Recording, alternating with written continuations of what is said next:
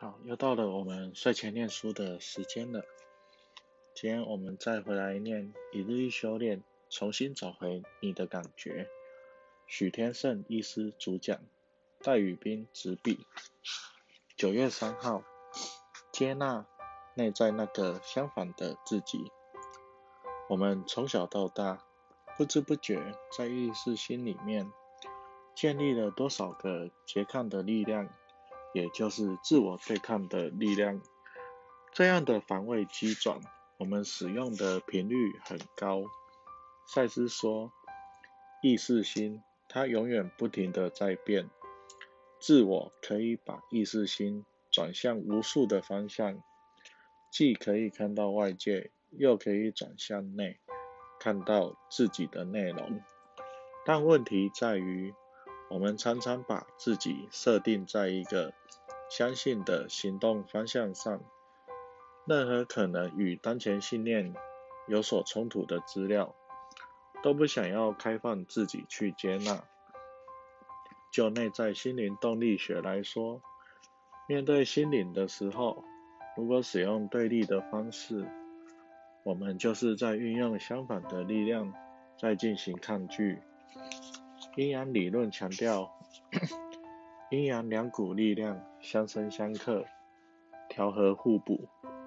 牛顿第三运动定律也讲到作用力与反作用力，两者力道大小相等，方向相反。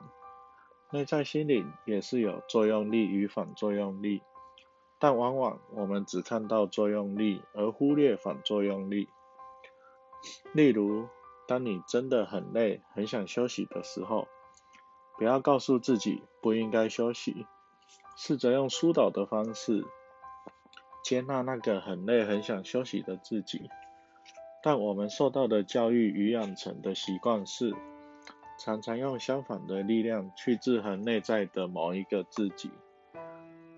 假如你的婆婆非常的不明理又机车，可是你告诉自己。我不应该对他生气，要对他更有礼貌。这就是对抗。先不要这样子做，换个方式，你可以表现出稍微不有点不耐烦，这是对的，而且这是他可以接受的。同时，你也很清楚、明白的表达情绪，就不会形成内心的分裂。当你内心分裂后，迟早有一天，你会突然对他咆哮。然后反目成仇，两个人可能就再也不说话了。我们的自我意识通常只专注在一个方向，不是两个方向，所以容易忽略了内在相反的方向。例如，你看到朋友很可怜，想帮助他，同时又觉得帮助他没有用，或朋友先生做了对不起你的事。你很恨他们，同时又想原谅他们，要找出背后的原因与理由，才是解决问题之道。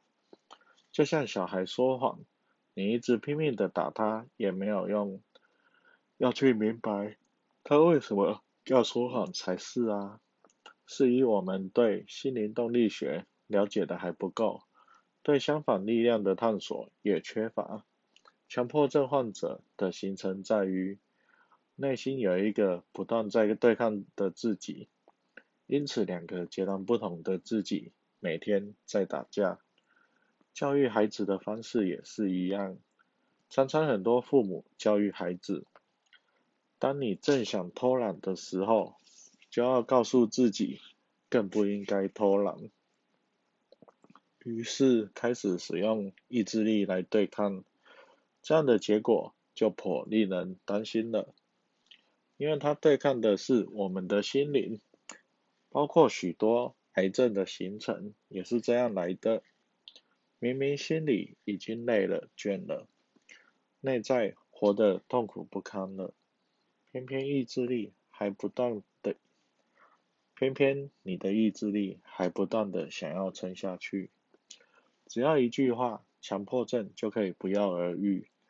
下次如果你想偷懒，不要告诉自己，我不应该偷懒，不应该玩，而是我可以小小偷懒，小小玩一下。如果生病的你不断的强调疗愈，那不一定能好起来。或者你汲汲营营于赚钱，想要变成有钱人，也不一定如愿以偿。